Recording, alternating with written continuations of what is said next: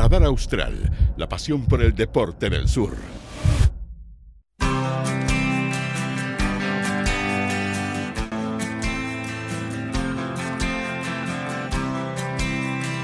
Sean todos bienvenidos y bienvenidas a nuestro primer capítulo de Fuera del Radar, podcast exclusivo de Radar Austral donde vamos a conversar sobre el acontecer nacional e internacional del balompié. ¿Qué mejor que hablar de fútbol, sobre todo en esta época de verano? Y para eso voy a presentar a mis queridos amigos, colaboradores. Comienzo con mi querido Alen Noramura. ¿Cómo estás, Alen?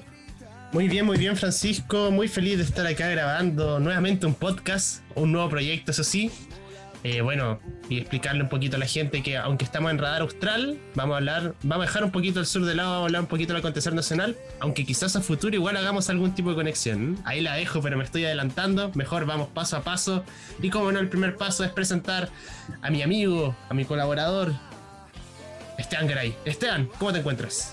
Muy bien muchachos, feliz y contento de poder estar nuevamente con ustedes, mis dos grandes amigos, y Nico ahí en, en los controles hay que decirlo, tenemos un cuarto integrante.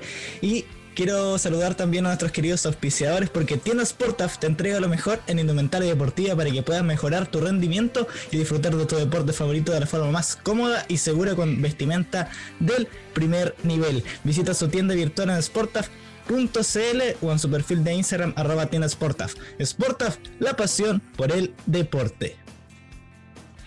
Aplivet es especialista en lavado de camiones, maquinaria pesada y barcos desde la Araucanía a Magallanes. Síguelos y cotiza en su página www.aplivet.cl.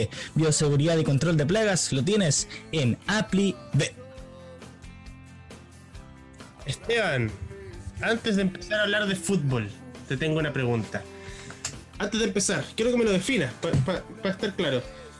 Dijiste que estabas feliz y contento. ¿Cuál es la Sí. diferencia? Increíble, no me lo había preguntado. Feliz porque estoy alegre y contento de poder estar con ustedes. No sé, la verdad. Pero son, son dos sinónimos que Es, representan es para mi reforzar la idea alegría, entonces, es para reforzar la idea. alegría de estar con ustedes nuevamente.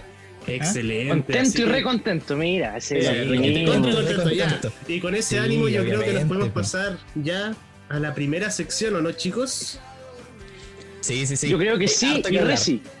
Reci, sí. Hay harto que hablar y harto que recontra hablar. Y yo creo que el tema que, el tema que más eh, abunda en estos días, en estas semanas, desde que se fue Reinaldo Rueda es quién será su sustituto, quién lo reemplazará y quién será el nuevo entrenador de la selección chilena a 50 días de la vuelta de las clasificatorias. Poniendo un poquito de contexto, se sabía que bueno, la selección fue por técnicos eh, calados, como se le llama, técnicos que habían tenido experiencia en clasificatorias. Y finalmente no se pudo conseguir nada, los nombres no se dieron, eh, los técnicos a los que el Chile tocó la puerta rechazaron por diferentes razones. Y al final se empezó a reducir el número, llegando a, a uno de los planes alternativos que es Almeida. Pero parece que Almeida, que hace algunos días estaba prácticamente confirmado y solo faltaba la firma en el papel, se empezó a complicar en los últimos días y tenemos a la selección esperando todavía a Almeida, pero también viendo el mercado nacional para traer un nuevo técnico, chicos. ¿Es- ¿Estoy en lo correcto? Exacto. Lo que está complicando el tema de Matías Almeida, actual entrenador de un equipo de la MLS, es la alta cláusula de salida que tiene el entrenador desde, desde los terremotos de San José, llevándolo al español. ¿ah? El San equipo que Antonio, estuvo en la. ¿verdad? O de San José. No, San José, San José. San José. El co- el típico nombre de gringo. Podría Sí, ser un equipo sí. de básquetbol, de béisbol. Spanglish.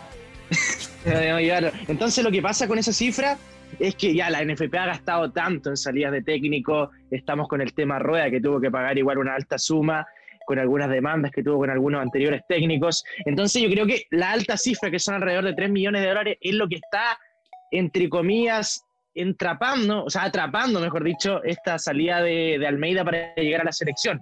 Como último plazo aparece en la mayoría de los medios nacionales el día de hoy. De hoy, jueves Pero, 4 de eh, febrero y mañana sí, 5 porque de este podcast no va a salir hoy, po. Claramente. Entonces quizás estemos hablando ya del pasado. Uh, Capaz que pero ya técnico cuando salga, pero bueno. Sí, po, hoy día la información es que hoy día debería haber algo. Hasta hoy día tenía entendido que estaban esperando la respuesta de Almeida. Y si no, hay tres candidatos de, de- de acá del medio nacional que pueden tener un puesto ahí en Juan Pinto Durán. ¿Quiénes son Esteban? Vamos, al grano, directo, ahí, rápido. Mira, el, que- cortito el que- al, al mentón. el que corre con más fuerza es el Coto Sierra. También está Ivo Basay y se sumó hace poquito, hace, hace unas horas, Ronald Fuentes. Esos son los tres candidatos que maneja la NFP. Pero yo creo que corre con más ventaja José Luis Sierra. No sé qué les parecen, muchachos, estos tres nombres. Si es que les convencen, si es que puede ser un tipo de salvavidas o algo así. El tema Vale. de, de salva.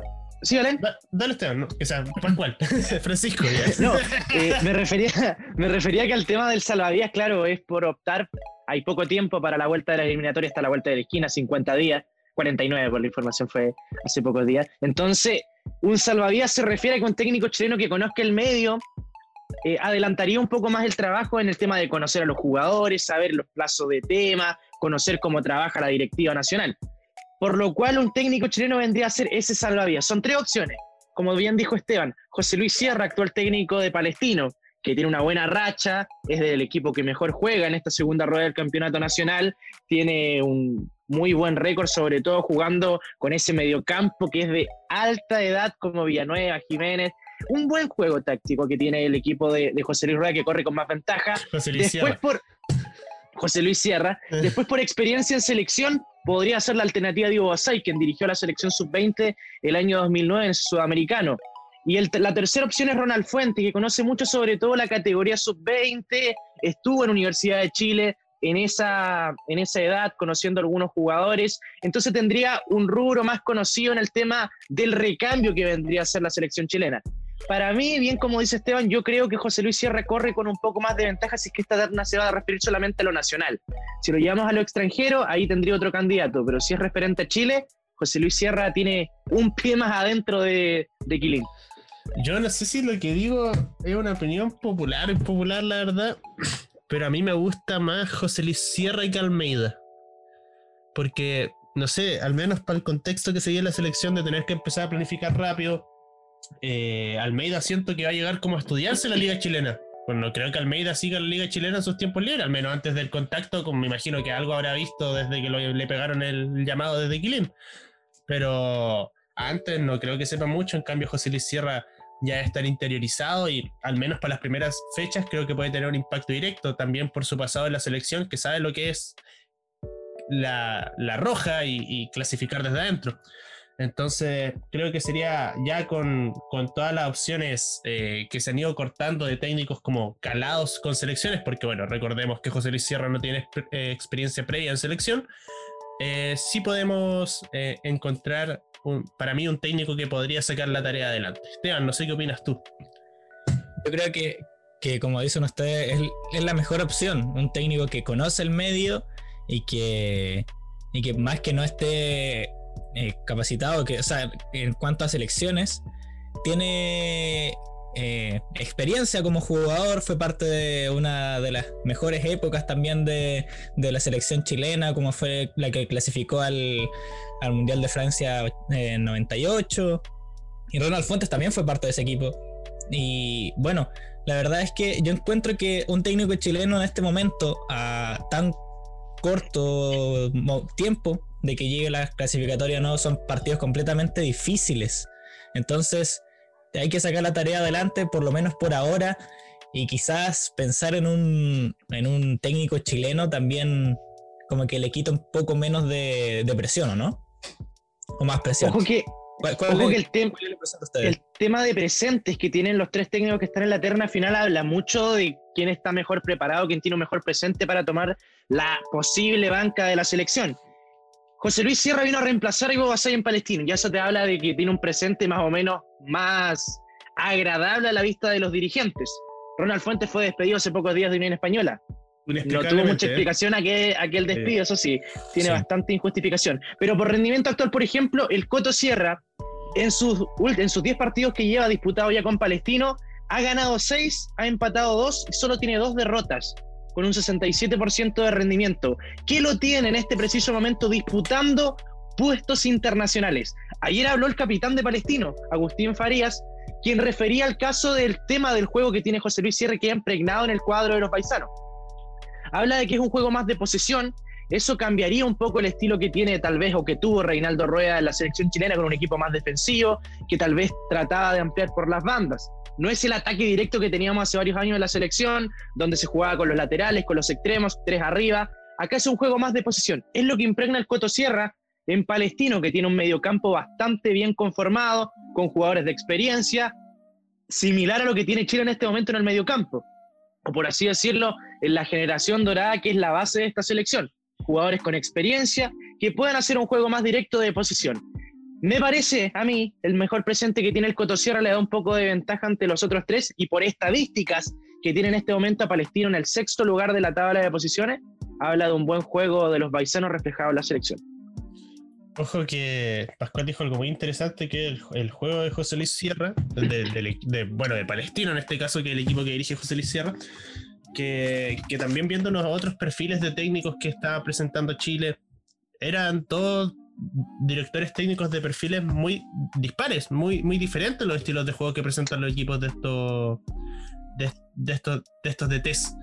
Entonces igual me, me da una idea de que Chile está buscando más que un estilo, una forma de la que quieren construir la selección chilena, está buscando un nombre que se la pueda solamente, más que una forma de jugar. Lo que igual puede ser un algo de doble filo, porque el hincha chileno, al, al menos la gran mayoría en estos momentos, quiere ver un poquito lo que fue el juego de la generación dorada. Eh, y creo que también eso fue una de las que le pasó por encima a Rueda, de, no mostrar un juego quizás con tanta intensidad, con tanta presión eh, la salida, como era el juego con San Paoli, por ejemplo, que, que hizo que desde que entró se tirara un poco la gente encima. La pregunta, como para ir cerrando, ¿es el Coto Sierra la solución para lo que estaba atravesando la selección chilena ahora? No es el héroe que merecemos, más si el que necesitamos. Yo, No, no sé, yo creo que, que dentro de lo que hay, y, para empezar así, yo creo que la forma en que se fue Rueda fue un poco extraña, porque después uno mira el perfil del que busca la selección y básicamente están describiendo a Reinaldo Rueda, de con clasificación al mundial, con experiencia internacional y de selecciones. Al final, todos esos requisitos que dijo Milad parece que no se va a cumplir ninguno, en caso de que llegue Almeida o alguien del medio nacional. Eh, se fueron descartando varios DTs y, y si ya todos han dicho que no, eh, no, no veo con malos ojos dar la oportunidad a alguien del medio nacional. Creo que, que sería interesante ver una selección chilena dirigida por un chileno, algo que no se ve, bueno, técnicamente desde Claudio Borgi, que tiene la nacionalidad, pero de alguien nacido en tierras chilenas, eh, desde Juvenal Olmos. Claro. O- a mi parecer, o- o no, no, no. el ¿Es salva- Juvenal Olmo o. ¿Es Juvenal Olmo el último chileno en dirigir la selección o no? Sí. sí, porque Nelson. Acosta es uruguayo, Acosta. que tiene igual la nacionalidad chilena. Claro. creo. Sí. Nelson Acosta. Chil- chileno, chileno, Pero juvenal. ¿Cómo es chileno, chileno? Todos son chilenos. Pero na- nacido, nacido y criado en Chile, hombre. llevándolo al tema de si es la salvación o no es la salvación de Chile, que es un concepto bastante amplio y difícil de, de saber en este momento, porque Chile obviamente necesita un salvador, pero primero tiene que volver a, a la esperanza de la gente, del público que no se sentía cómodo con el juego de rueda, que lo crucificaron desde el comienzo, hay que decirlo, a rueda le pegaron fuerte. Oh, lo crucificaron. Lo crucificamos, Pascual. Por favor, hágase cargo. Pero me refiero mucho de que, el, de que el juego del técnico se reflejó mucho en la apariencia de los hinchas. A la gente no le gustaba y no le gustó cómo jugó Rueda en casi ningún partido, salvo por ejemplo el partido contra Perú, que se ganó pero no se gustó mucho. Entonces habla de que el medio periodístico también influye mucho en este tema, porque si se va a estar criticando mucho el técnico que no estuvo feliz en ningún momento en la selección, estuvo complicado, se veía en cada conferencia de prensa donde básicamente era por obligación que tenía que hablar ante los medios. ¿A qué me refiero con eso? Toda la generación dorada de parte de Vidal, que quería mucho Rueda, lo manifestó así hasta cuando se despidió, le tuvo una manifestación en redes sociales, que quiere un director técnico chileno. Pero a mi parecer, yo no quiero un técnico chileno. Yo estoy rescatando a alguien del medio nacional que se habla de tres cartas. El más óptimo podría ser Cotosierra. A ver, Para mí, el candidato, Pasco, Pasco, Pasco. candidato que yo creo para la selección Si me va a decir Es Hernán Crespo, te vamos a sacar de la llamada. Ya. No, no, no, ver, No, por porque lo, di- lo digo concretamente. Yo quiero un hacer una pregunta, chileno- Pasco. Pasco. Si tú fueses Pablo Milad, ¿a quién traes? Fuese Pablo Milat, ¿a quién trae? Si yo fuese Pablo Milat, ni siquiera estaría en la presidencia, pero eso es otro tema. Si yo fuera Pablo Milat, traería a alguien que de campeón en este momento, como es Hernán Crespo, campeón de Sudamericana con Defensa y Justicia. Me ahorraría una cláusula de 3 millones, que es lo que están pidiendo por Almeida, que sería, sería sacar plata desde la Asociación de Fútbol Nacional, y traería un técnico que tiene el prestigio de estar en camarín fuerte, conoce el medio, entre comillas, sudamericano, tiene un buen respeto por parte de los demás técnicos de los demás países, y me parece que es una de las cartas, para mí, la mejor carta que tiene la selección en este momento. Está complicado el tema porque desde el, desde el equipo de Defensa y Justicia dicen que le van a renovar el, el vínculo y también lo quiere Chivas de Guadalajara, así que está complicado ese Yo- tema. Se tiene como plan B. Diametralmente opuesto a Pascual. No, no, no me gusta Hernán Crespo. Tiene un solo título, una sudamericana, que en lo personal el formato de sudamericana de muere muere con equipos de sudamericanos de segundo orden no me gusta. O encuentro que es una sudamericana mucho más asequible que en otros años. Sobre todo más que el muere muere por, por- por- porque antes habían equipos de primer y segundo orden de Sudamérica, ahora están solo los de segundo orden. Eh, eh, básicamente se transformó en una Europa League. No me parece que sea un título meritorio como para elegir la selección chilena. No, pero la Sudamericana. Y, y cuando, y Sudamericana. cuando ves, y cuando ves que las otras es ofertas que- que... le llegan al técnico son de Chivas y Defensa y Justicia están peleando con una selección con jugadores de la talla Arturo Vidal, me parece que ese no es el técnico que tú estás buscando. Además, es que yo que- te creo, yo te creo la Sudamericana 2011 con San Paoli, porque esa, esa Universidad de Chile fue increíble. Y fue un campeonato completamente diferente porque habían equipos mejores que los que disputaron la Sudamericana este año. recordemos que ahí Es que recordemos el equipo que tiene Defensa y Justicia igual. Sudamericana y un equipo de primera orden. Jugaban los mismos equipos casi. Entonces, Porque no tenía casi historia continental como Defensa y Justicia, lo armó Sí, pero y lo llevó a salir campeón. Tiene, tiene plata, defensa y Pero justicia. tiene el números de Defensa y. Justicia que me diga Pero- que es un, pero- equipo que tiene plata. Ya, pero Tampoco, plata? tampoco lo ganó, tampoco lo ganó con un equipo que sin presupuesto y jugando la épica. Por último, te creo Coquimbo si hubiera ganado la Sudamericana. Pero Hernán Crespo tenía un equipo de plata, po, un equipo que, que para una competencia como la Sudamericana tiene para jugarla, porque no, no tiene que enfrentarse a potencias como Palmeiras, como Flamengo, como River Plate, ¿cachai? Pero bueno, a mí Hernán Crespo no me agrada, Pascual sí. Lo, no, no tenemos esa opiniones decisión.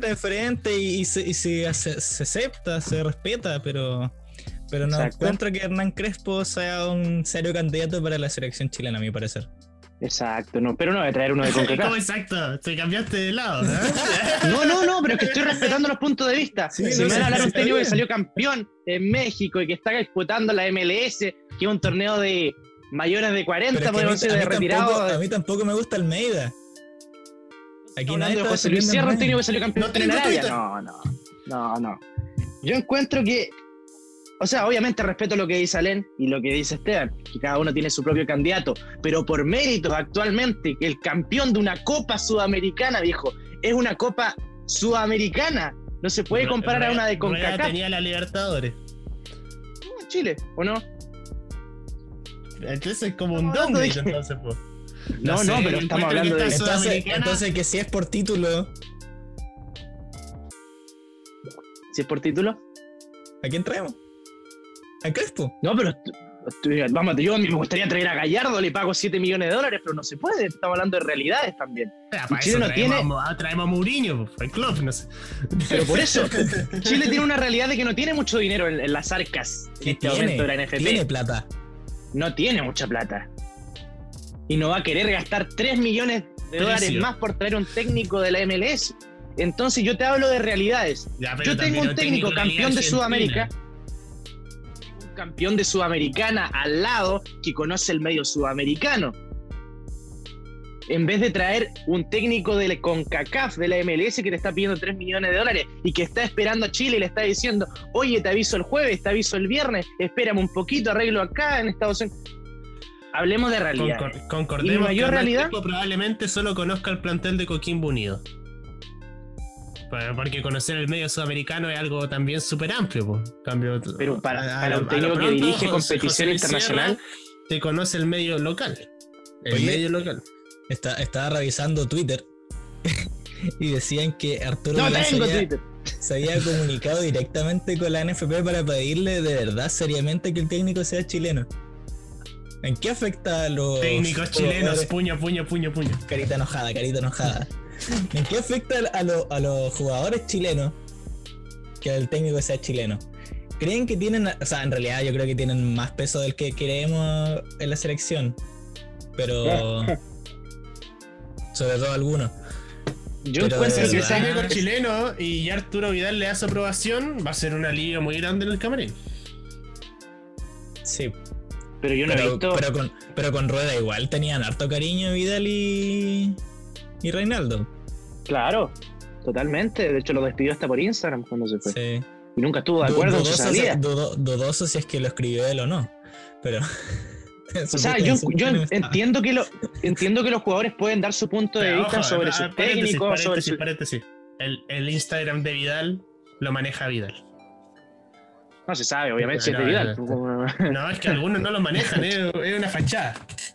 Ah, Dale, sí. Pascu. No, pero me refiero a que está bien de que los jugadores hablen de quiénes su- pueden ser sus posibles jefes, que den sus comentarios desde adentro, porque ellos son quienes están dentro del plantel. Es como que alguien puede hablar de su jefe, obviamente con el respeto debido, pero ya interceder en escoger el técnico que es más idóneo o obligar o interceder ante la directiva de que tienen que contratar a un técnico chileno, yo lo encuentro una falta totalmente desproporcionada.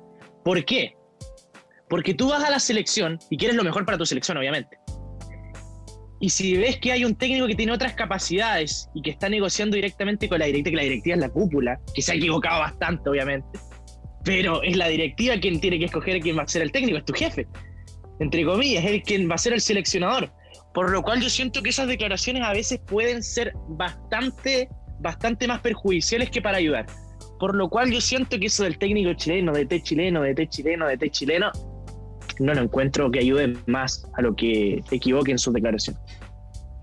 Chicos, antes de pasar al, al siguiente tema, porque ya se nos fue un poco el, el tiempo en este asunto, corto y preciso. ¿Quién es su candidato ahora para la selección? Pascu, Hernán Crespo.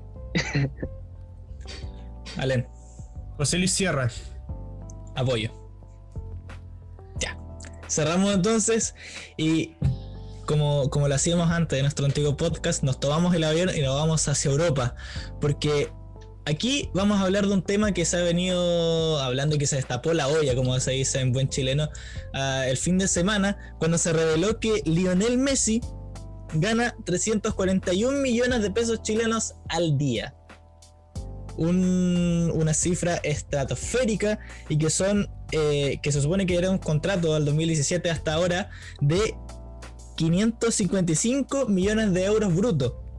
Em, y bueno, generó bastante polémica, sobre todo porque en este momento Barcelona está atravesando una tremenda crisis. O sea, impensado todo lo que debe Barcelona. La pregunta es, ¿es rentable Messi en el Barcelona? ¿Qué tiene que hacer? Yo estuve analizando varias opiniones de diferentes personas en, internet ligadas o hinchas del Barcelona eh, para, para este análisis. Y me quedo con que. A ver, para empezar y dejarlo de base, Messi gana un sueldo estratosférico y yo creo que injustificable para cualquier deportista. O sea, no, no creo que haya deportista que debería ganar tal cantidad de dinero. Y probablemente ser humano.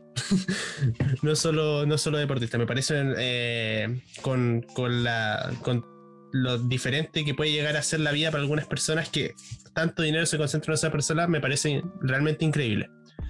Ya zanjando ese tema y ya hablando en un punto donde Messi ya gana esa plata y, y los futbolistas ganan esa cantidad enferma de dinero, me parece muy como campaña de desprestigio ese Lionel Messi decir que es culpa de él eh, la crisis en el Barcelona. Para empezar, el Barcelona le ofreció el contrato. Más allá si no sabemos cómo se, se dio, si Messi dijo quiero ganar tanto. X, Barcelona dijo este contrato nos podemos hacer cargo. Si lo firmas te quedas. Hace seis meses Messi quería salir del Barcelona y el Barcelona lo retuvo con todo para que no se fuera. Le tiró todas las cartas encima para que Messi no se fuera. Y siendo honesto, Yo creo que los fichajes fallidos, estaba viendo un video donde decían que el Barcelona ha gastado eh, 1.200 eh, millones de euros en fichajes en los últimos cinco años, donde no ha rendido ninguno, de los caros al menos. Eh, Philip Coutinho, Dembélé, Griezmann, para el precio que se pagó no han dado la... la- Incluso Coutinho le salió más rentable al Bayern Múnich. Claro. Entonces... El creo Barcelona que- tuvo que pagarle al Liverpool. Entonces yo encuentro que, que la plata que se ha ido perdiendo no es tanto en Messi. Messi genera millones y millones.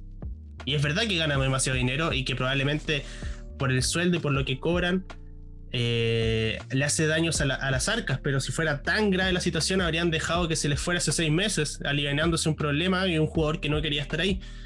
Entonces me parece que sí, el dinero que gana Messi enfermo como también el dinero que gana en esa plantilla Griezmann, como el dinero que gana Dembélé, como el dinero que gana un Titi. Y me parece que la crisis del Barcelona va directamente ligada a, los directivos, que uno de los equipos más rentables, que tú puedes ir a cualquier parte del mundo, no sé, una pichanga desde África a Asia, a, a América y pillarte una- tres camisetas del Barcelona de Messi, eh, arruinar una- un, un proyecto que genera tanto dinero como ese. Tengo entendido que el séptimo mejor pagado del Barcelona gana más que el primero del Real Madrid. Dato incomprobable, pero lo confirmaré dentro de poco.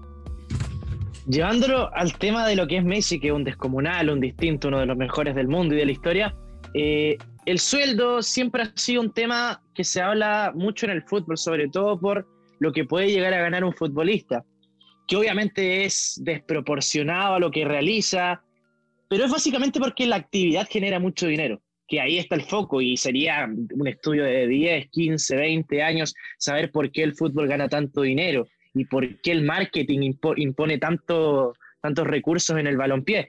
Pero lo de Messi habla mucho más de lo que fue por el sueldo, que esto lo hizo el diario obviamente para desprestigiar al futbolista y al equipo directamente.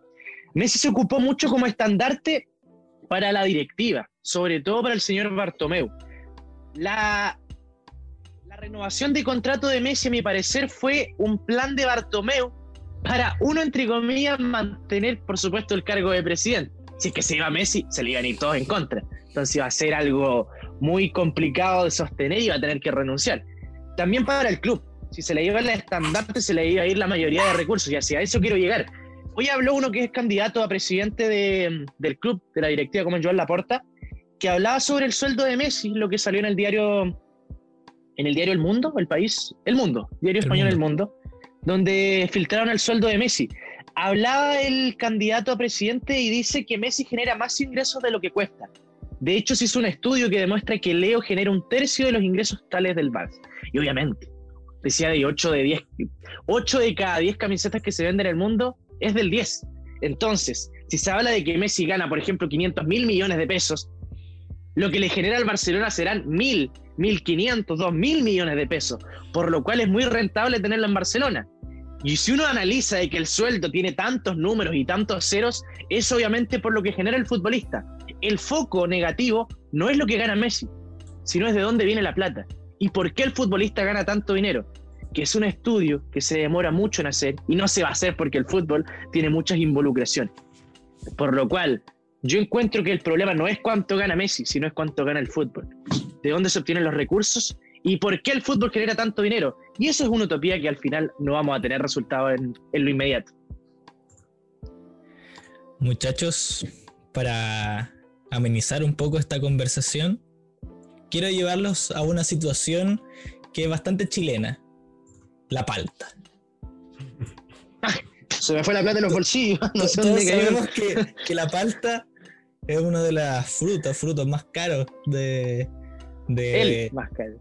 él, sí, claro. El, el oro verde, como se le llama, ¿no?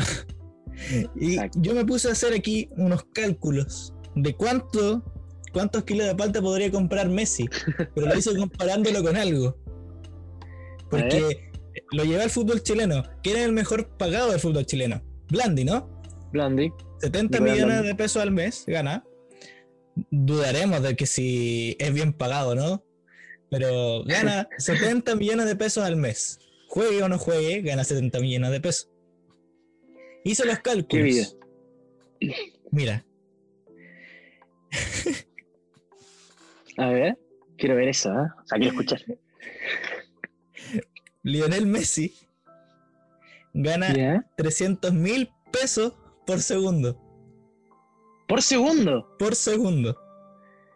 Eso quiere decir que a 6 mil pesos el kilo de palta, Messi, Dejando la cara igual, dejando la cara igual. claro. Pero para Messi- ¿no? No, claro.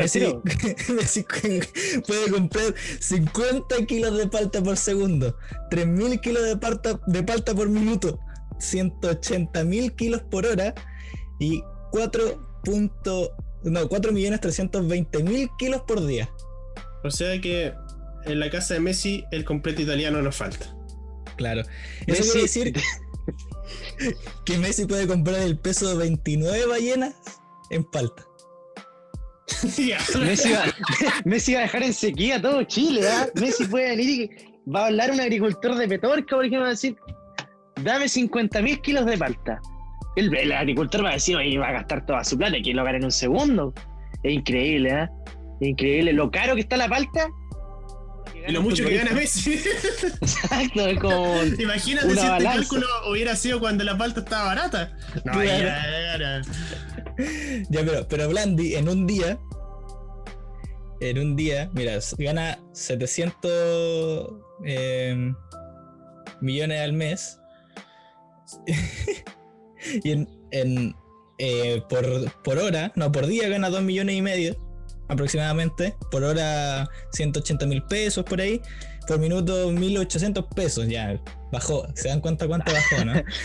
ya, pero por día Blandi puede comprar igual, igual, 433 kilos de palta. Ojalá pudiera comprar goles, ¿ah? Sería espectacular igual, pero no están en venta. ¿Cuánta plata? Imagínate, por segundo, ¿cuán- ¿cuántos eran?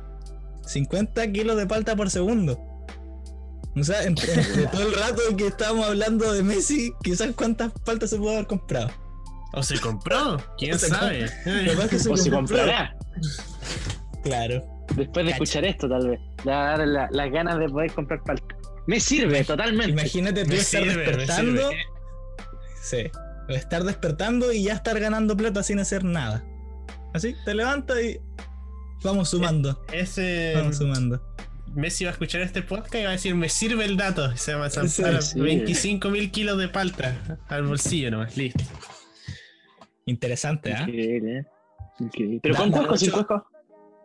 da mucho para hablar eh, el tema el tema porque porque qué, qué otras cosas más se pueden hacer con, con el sueldo de Messi Comprarte como una Play 5, ca- como... ¿Cuántas Play 5 por minuto son? no nos vamos a poder hacer cálculos ahora pero deben ser muchas Varias. varias Mucho, No, mucha números en matemática. vivo Que- porque... Mucha, mucha matemática para tanto humanista. ¿eh? No, no, no, no, no. queda, queda en la duda de, de que si es o sea si es que es descabellado para el Barcelona pagar tanto por, por Messi siendo que Messi le dio tanto No, yo creo que Messi le pagan mucho porque genera mucho. claro no, no es que en el ese- Barcelona En ese sentido, para el Barcelona, Messi es rentable, porque es un sueldo absurdo, absurdo, una locura de sueldo, pero también Messi le genera una absurdidad, no sé si existe la palabra absurdidad, pero mucho dinero, mucho dinero que les permite costear ese sueldo. Yo creo que las pérdidas del Barcelona van más por otro lado. más por los jugadores por los jugadores. fichajes que han tenido Y yo creo que la pérdida no va a ser cuando no va a ser con Messi ahora, porque Messi peleado con la dirigencia, todas las camisetas se venden igual, los derechos de transmisión igual, la gente ve la liga, muchos ven al Barcelona por Messi, es lo mismo que pasó con Cristiano cuando se fue el Es Real, que- mucha es gente el dejó el. Real Madrid. Entonces yo creo que el Barcelona va a perder más cuando Messi se vaya. Messi, y yo creo que Messi se estamos pronto va. a eso. Yo creo que Messi estamos se va. eso.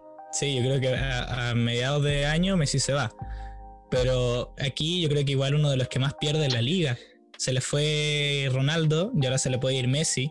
Y yo creo que la televisación de la liga se va a ir abajo, pero rotundamente. La gente, el fútbol turismo que se le llama, ya no va, va a estar pendiente de lo De que haga hecho- el Barcelona sin Messi. De hecho, eh, Cristiano Ronaldo le hizo muy bien a la Serie A.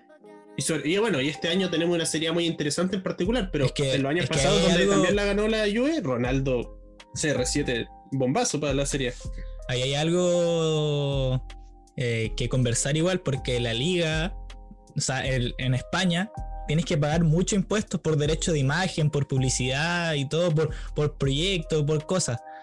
En cambio, el- en Italia, muchos eh, futbolistas se fueron allá porque le dijeron, ya mira, tú pagas 100 millones de euros y no te cobramos nada más y tú puedes hacer las publicidades que quieras, puedes ganar lo que quieras, pero solamente paga esto. En cambio, en el, en el fútbol español, en España, el Estado, el gobierno español, te tienes que pagarle proporcionado po, con los impuestos. Por eso muchos prefirieron irse a Italia porque tienen que pagar menos impuestos. Y también, eh, imagínense lo que iba a pasar con la Premier si llega Messi. No, O sea, ahí la, la- Premier la está Premier- en uno de sus mejores momentos, yo creo, en la historia de la Premier, más encima esta temporada. Quizás no hemos tenido clubes tan de- con un nivel bueno tan constante como el Liverpool, el Manchester City de los años pasados. Pero sí, definitivamente hemos tenido una Premier más entretenida, eh, muy prendida, Más con pareja. más pareja, sin duda. Y si Messi un 9-0 llega, no, y si Messi llega va, va a ser una explosión. O sea, lo más probable es que llegue al City, Guardiola ahí uno se hace la idea. Es que yo creo que yo creo que ahí nadie va a mirar otra liga. Yo creo que el- Oye, no, y si Messi llega al PSG, ahí o yo sea, creo va, a que ser se pudre un, un va, a poco. ser un, va a ser un subidón para el. Que sea, todos van a querer ver el PSG de Messi y Mbappé. Si es que se Claro. queda Mbappé, sí, ya Messi, pero. Pero yo creo que. mm, que sea, va a haber un subidón sin duda. La gente quiere ver jugar a Messi. Pero yo creo que el impacto sería mayor en la Premier League. Esto hablando Sí. de- desde la completa ignorancia de, de temas televisivos, de, de cuánta la gente ve. y Esto esto es una opinión totalmente personal. Es lo que pasó cuando se dan las figuras. Cuando se fueron al niño del Barça al Milan, subió mucho sobre todo el interés del el Milan agarró un equipo competitivo también. Entonces, los focos van donde están las figuras. Hay una figura Sí, de una liga que se mueve a otra, ahí se va la televisión, ahí se van los recursos. Por eso es tan dañino para el Barcelona deshacerse de Messi, que no se quiere deshacer porque tiene historia en el club, nació en el club de la Masía. Yo creo que lo único que le falta a Messi es nacionalizarse español. y yo creo que sería el último anhelo que tiene España, que ya no lo puede cumplir, obviamente sería muy insólito, No, no difícil imposible. Pero yo creo que eso sería lo único que Messi no le pudo haber dejado a España, porque Messi para mí le dio todo al Barça. Sí. Le dio mucho. Más de lo que, de hecho, se habla mucho, sobre todo con estos números, de que el Barça le ha dado mucho a Messi, a mí todo al revés. Messi le dio mucho a Barcelona, que si no hubiera estado Messi en Barcelona, tal vez Barcelona no sería lo que es ahora, o en este momento. No, rotundamente, sí. El Messi, Messi lo hizo todo en el Barcelona, ganó todo, ganó Champions, ganó ligas, más de todas las que tenía antes de que llegue Messi. Entonces es un poco eh, desubicado por parte de, del Barcelona y del fútbol español criticarle por todo el sueldo que gana, a mi parecer. Muchachos, para continuar, para ya ir finalizando este primer capítulo de Fuera del Radar, quiero hablar sobre un tema, un- una nueva sección que tenemos, que es el iceberg de Fuera del Radar, una adaptación de lo que... Un robo, Esteban, un robo. una- un robo. un- un robo, sí. La página de memes Chile en Pichanga Memes, que para que la sigan ahí en Instagram y Facebook, hacemos la mención y citamos a, a la, a la fuente donde, donde nos dirigimos, para traerles eh, historias ocultas, historias negras, quizás tristes, o anécdotas curiosas que han pasado en el fútbol chileno y que no muchas veces se hablan o que no se saben. Obviamente igual hay algunos memes por ahí, pero algunas son verdad, como la que les voy a contar ahora. Porque ustedes conocen a San Marcos de Arica, ¿no? Obviamente. Sí, obvio. Por supuesto, La, obviamente. ci- la pues. ciudad de Arica San no, Marcos de en Arica. persona. En persona no. en el fútbol peruano. Claro, obviamente, pero yo les quiero contar que San Marcos de Arica estuvo a punto de jugar en el fútbol peruano. Increíble. ¿eh? Les que- Sí, curioso, curioso, curioso, porque, bueno, se fundó en 1978 San Marcos de Arica como Deportivo Arica, algo así, donde estuvo hasta 1982 en, el, en la primera B, después ascendió a primera A y después en el 85 descendió nuevamente y estuvo hasta el 2005 jugando la primera vez siendo uno de esos típicos clubes regulares que no suben ni bajan, que están ahí, pero que el 2005 fue eh, una época oscura porque perdió la categoría y descendió a la tercera división. Sin embargo, lo complejo no fue solamente salir del profesionalismo, porque recordemos que en esa época, el 2005, no existía la segunda división y tú bajabas al tiro a tercera y perdías la, el profesionalismo. Profesionalismo. Sí. Entonces, eh, en esa temporada la división amateur del fútbol chileno solamente comprendía equipos desde la cuarta a la décima región. ¿Qué quiere decir esto? Que San Marcos de Arica estaba obligado a desaparecer o jugar en otra liga. Y entonces ahí justamente a mediados del 2005, previando un desenlace desastroso, un grupo de dirigentes viajó a Tacna. Con un solo objetivo, ingresar a la Liga Peruana de Fútbol. Porque obviamente Tacna y Arica están al lado. Por la cercanía. limitada, era, era más fácil jugar ahí. Y también tenía rivales, equipos rivales como Arequipa. Sin embargo, los mismos dirigentes desestimaron esa opción y presionaron al- a la ANFA para que pueda crear algo, hacer una cruzada.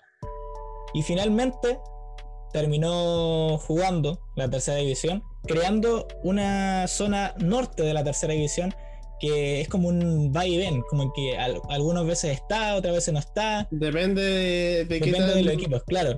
De Sí. hecho, en esta, en esta época ahora está Copiapó, eh, CEF Copiapó, uno de los clubes que está en tercera B, que obviamente no se ha disputado por la pandemia, pero es el club más al norte que hay en tercera B en este momento. Recordemos Bueno. que San Marcos de Arica hoy día se encuentra en primera B, casi clasificó a liguilla. Sí, bueno, y alto- altos y bajos ha tenido San Marco, venía de descender de segunda, después ascendió nuevamente a primera B con el clavito Godoy, ¿ah? No Mira, acá, acá, volviendo una pequeña burbuja, eh, en el, TNT dicen que todavía están esperando la respuesta de Almeida. Ahora sí, hasta la madrugada, dice. Sí, pero bueno, esa es la historia. San Marco de Arica estuvo a punto de jugar en el fútbol peruano de no haber sido por una cruzada que tuvieron que hacer la dirigencia. habría, y- habría y sido como la- habría sido como el Swansea o el Cardiff. City. El el Mónaco. Mónaco. Sí. Si lo, si lo llevamos a latitudes, obviamente que es muy complicado, sobre todo ir a jugar a Arica por la distancia. Chile es un país largo que tiene varios. Imagínate si hubiera un equipo en Punta Arenas que estuviera disputando categoría profesional, diría súper No difícil puede. llegar. Entonces, la dificultad que tiene llegar a Arica, básicamente por los tiempos, estuvo bastante complicado ahora en el campeonato de primera vez con la localía. Tuvo que jugar varios partidos en Talca, en el fiscal de Talca, después tuvo varios partidos seguidos de local. Entonces, eso a veces puede ser una ventaja o puede ser algún obstáculo para el cuadro de Arica. La ventaja es de que el equipo debe viajar, el equipo rival obviamente debe viajar a Arica, debe tomarse varias horas si es que no tiene para avión en bus, entonces puede llegar con un poco cansado. Pero la dificultad es que cuando a ellos les toca viajar de visita es lo mismo. Entonces, bastante complicado. No es descabellado pensar de que hubiera podido jugar en la Liga Peruana. Obviamente que pertenece a otro país, eso hubiera sido entre comillas la dificultad o la particularidad, pero por distancia obviamente algunas ciudades peruanas están más cerca que otras ciudades de Chile. Entonces San Marcos de Arica con Deportes Puerto Montt, que son los equipos más australes hacia el norte y hacia el sur de nuestro país en el fútbol El profesional, clásico- el clásico obviamente- de latitudes le dicen. claro, obviamente tienen esa, esa particularidad. Por lo cual eh, es, es anecdótica la historia de San Marcos de Arica. Puede que en el futuro se repita si es que pasa esta mismo de, de que baje de, de No, categoría. no, puede porque que ahora sí. está en la zona norte. Así que es complicado que. Pero quién sabe, ¿eh? ¿Quién sabe? Pero nada Es sabe, que- en es el que hay- fútbol nada se hay, sabe. un tema, hay un tema complejo. Hay un tema complejo ahí en tercera división. Varía cada año, así que cualquier cosa puede modificarse. No, y además de- el conflicto que hay entre Chile y Perú igual dificultaría ese tema. Se convertiría básicamente no en un En tema un- deportivo, sino ya en un tema más de territorio. Por lo cual es anecdótico y va a ser la particularidad de esta sección, me imagino. Sí, así es. Bueno, esta es la primera historia. Vamos a ir trayendo más secciones, esta sección final de Fuera del Radar. Y agradecerle, muchachos, por haber estado ahí. Agradecer a todos quienes estuvieron escuchando este primer capítulo. Palabras finales, muchachos, salen enhorabuena. Feliz, feliz de este primer capítulo. Muchas gracias si alguien, si alguien llegó hasta acá. Me haría muy feliz saber si alguien llegó hasta acá. No, mentira. Pero muchas gracias por escucharnos. Así que nos vemos la próxima semana, ¿no? Como esperamos sea habitual. No, no esperamos, será habitual. Así que escúchenos. Francisco, ¿alguna palabra final? No, primero me despido de ustedes, queridos amigos, y por supuesto de toda la gente que estuvo conectada. que los invitamos a participar y a estar siempre en nuestra página web www.radaraustral.cl, contenido de todos los deportes del sur de Chile. De la Araucanía de los Lagos, nos vemos en un próximo capítulo. Adiós. Radar Austral, la pasión por el deporte en el sur.